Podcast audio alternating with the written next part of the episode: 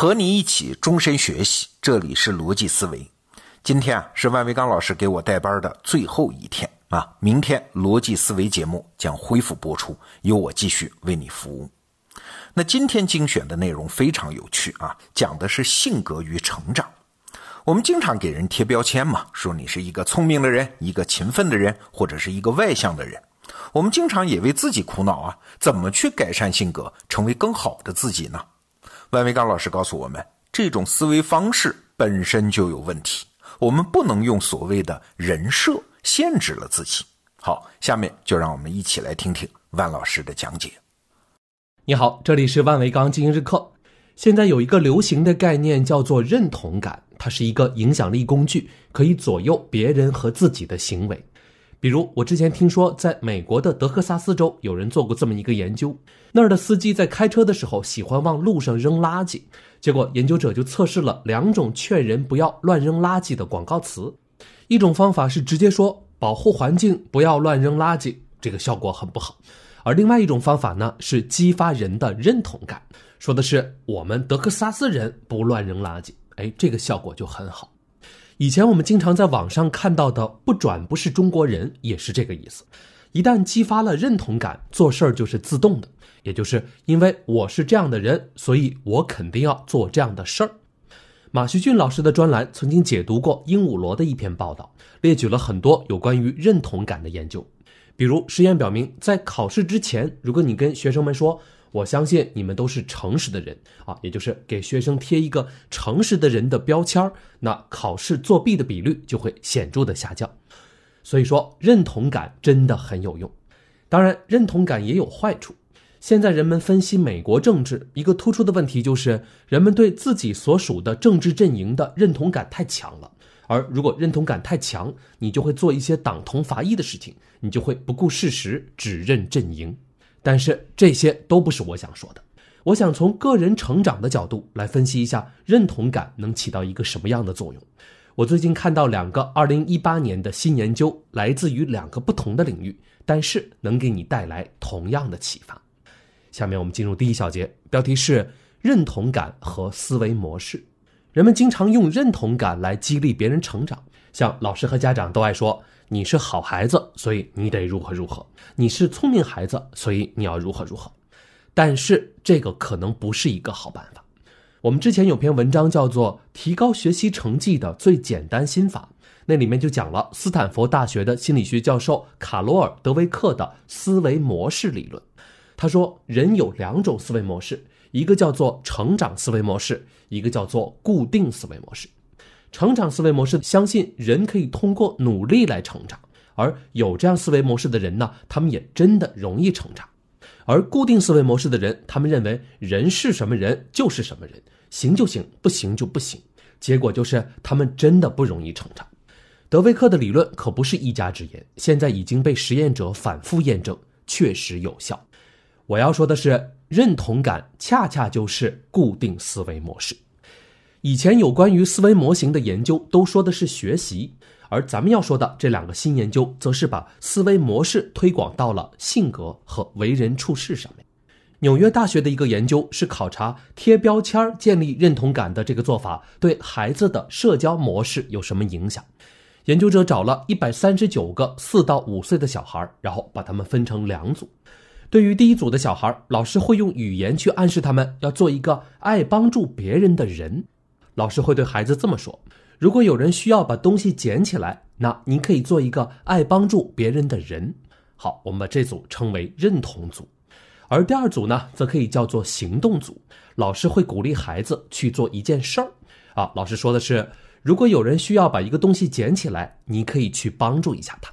你看这两种说法的区别有点微妙，一个是做什么人，一个是做什么事儿。好，那认同感有用吗？答案是有用。研究者给这些孩子安排了一些帮助别人的任务，看看他们会怎么做。结果是，如果这个任务非常简单啊，比如说地上掉了一根铅笔，让这个孩子帮忙把铅笔捡起来，那么认同组的孩子他们更愿意去做。爱帮助别人的人这个标签在他的身上确实有一个正面的作用，使得他更愿意帮助别人。但是这个研究的关键就在于，如果遭受过一次挫折，结果就不一样了。比如说，研究者让孩子把桌上的一个盒子给收拾起来，这个盒子里面呢装了很多乒乓球，但是盒子的底部是漏的。结果孩子一拿盒子，然后这乒乓球就哗的一下洒了一地，啊，等于说这个忙没帮成。还有让孩子把一个玩具给收拾好，但是那个玩具其实是散架的，孩子一碰就塌了。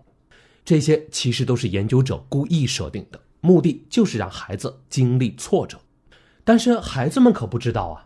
对于孩子来说，他本来是想去帮忙的，结果反而把事情给搞砸了，这是一次挫败，他的感觉就很不好，认为是自己没有完成任务。那好，在经历了这么一次挫败之后，再让两组的孩子去完成一个别的稍微有点难度的任务，这时候研究者就发现认同组就有点不行了。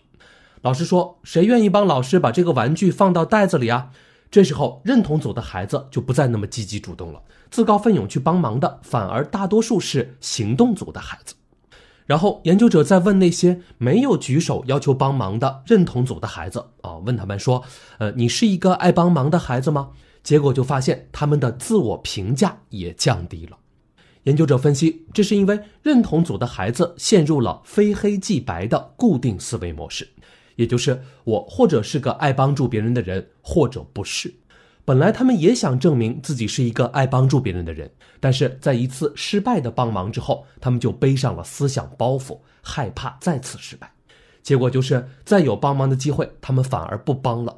他们认为原来我不是一个爱帮忙的孩子。但是行动组的那些孩子，他们就只是行动而已。我看这个研究结果跟德维克的经典研究是一样的。同样是做习题，研究者夸一些孩子聪明，而夸另一些孩子努力，也就是给他们临时建立一个固定或者成长思维模式。接下来，如果是面对简单的题目，聪明组的孩子他们确实更愿意回答；但是在面对难题的时候，聪明组的孩子就不愿意做了，因为他担心难题会证明他不聪明，会崩塌他的人设。而那些努力组的孩子，他们总是乐于尝试。下面我们进入第二小节，标题是怎样改善自己的性格。我要说的第二个研究来自美国的南方卫理公会大学，这一次的受试者是三百七十七个大学生，项目是改善性格。很多人对自己的性格不满意，有的人希望自己变得更外向一点，有的人希望自己头脑能更开放。研究者想问的问题是：性格是说能改善就能改善得了的吗？性格是一个很难以定义的概念。但是心理学家还是有一套比较简单稳定的方法，能够大致的测量一个人在某一方面的性格，比如说是内向还是外向。研究一开始，研究者就通过问卷测试对每个受试者有一个性格判断，然后在接下来的十五周时间里面，在每周开始的时候，受试者要选择两个任务来训练自己的性格。比如说，如果你想成为一个更外向的人，那这个任务就是在超市里面主动跟服务员打招呼。而更难的任务呢，则是在一个集体活动中要求你主动站出来，起到一个领导作用。再比如说，如果你想做一个思想更开放的人，那你可以去读一篇介绍某个外国的文章，或者去跟一个和你观点对立的人对话，去理解他的想法。而研究发现，这些任务的难度并不怎么重要，真正重要的是你是不是完成了这些任务。实验结果是，那些做到了每周完成两个任务的人，在十五周下来之后再做性格测试，发现他们确实有改善。这个是一个好消息，说明人是真的可以主动改变自己的。而坏消息则是，如果你宣称要改善性格，参加了这个项目，然后每周也按规定领了各种任务，但是如果你没有真的去完成那些任务，那测试的结果就是你的性格不但没有往你想要的方向改善。而且还会往相反的方向走，研究者就推测，这也许是因为这些人对自己也感到很失望，他的士气受到了打击，在做性格评估的时候就更没有信心了。咱们来想想这个研究，对外宣称要改善性格，这就相当于给自己贴了个标签儿，但是关键不在于贴标签儿，而在于之后能不能做到。能做到这个标签儿就是真的，没做到。那还不如不贴。下面我们进入第三小节，标题是做人和做事儿。所有这些研究还需要不断的探索和验证，但是我觉得已经足够给我们一点启发了。简单的说，固定思维模式就是琢磨自己是个什么人，也就是认同感；而成长思维模式考虑的则是自己下一步该做什么事儿。我先说明一点，成长思维模式要求我们夸孩子的时候要夸他努力，而不能夸他聪明。但是请注意，这一招是对孩子好使，对于成年人可不能这么用。也是二零一八年的一个新研究发现。一个领导要是夸自己的手下工作很努力哦，那这个员工就会觉得，哎，这是在说他不够聪明。这也许是因为成年人已经不在乎成长了，固定思维模式实在太强大。那么，我们该怎么理解认同感对于成长的作用呢？根据前面这些研究，也许这个机制是下面这样的。对于一个在某一方面处于蒙昧状态、没有什么明显的认同感的人来说，那建立认同感对人的激励很有效果。比如说，一个小孩根本就没想过自己是不是一个爱帮助别人的人，这时候呢，如果你突然给他戴一顶这样的帽子，他就会给你一个积极的反应。人的确可以出于认同感去做一些事情，但是成长初期的认同感是非常脆弱的，在这个时候，人并没有真正的自信。这就表现在一旦遇到了任何挫折啊，比如说一件事情没有做好，或者说该做的任务没有做到，那他就会质疑自己的认同感。比如说家长总是夸自己的孩子聪明，一开始呢孩子也信了啊，就跃跃欲试，总是想跟别的孩子较量。但是当他遇到真正的难题，他就发现自己的水平其实并不比别的孩子厉害，他就会觉得家长一直在哄他。他反而会认为自己其实是个非常不聪明的人。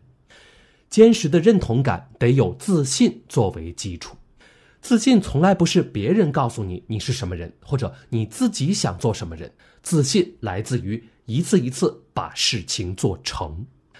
其实，在我看来，哪怕一个人真的水平很高，他有强烈的自信，他也不应该在乎自己身上的标签儿。标签儿和认同感其实都是固定思维模式。像你是科学家，那你就应该性格内向吗？你是程序员，你就应该只研究编程吗？我们应该关心的是下一步该做什么事儿，而不是自己头上是什么标签儿。人设其实是个枷锁。好，这就是今天的全部内容。经营日课，祝你每天都有收获。好，内容听完了，我是罗胖，非常感谢万维刚老师在过去的十天里给我带班。那如果这十天的课程你都跟下来了，那我相信你现在已经无法阻挡这门课程的魅力了。对，精英日课第三季正在更新。你如果今天下决心订阅之后，推荐你先听以下的几节课：极简西方思想史、学习的快攻和慢攻、计算机思维、九个工作谎言。啊，这都是半年多来我自己跟着学第三季，我自己觉得收获特别大的几节课。如果你想继续跟着万维刚老师学习，那好，现在到得到首页搜索“精英日课”四个字，就可以找到这门课，领先别人一两年了解这个世界的最新思想。我为期十天的学习也结束了啊！感谢万维刚老师这十天的带班，明天由我来继续为你服务。好，逻辑思维。咱们明天见。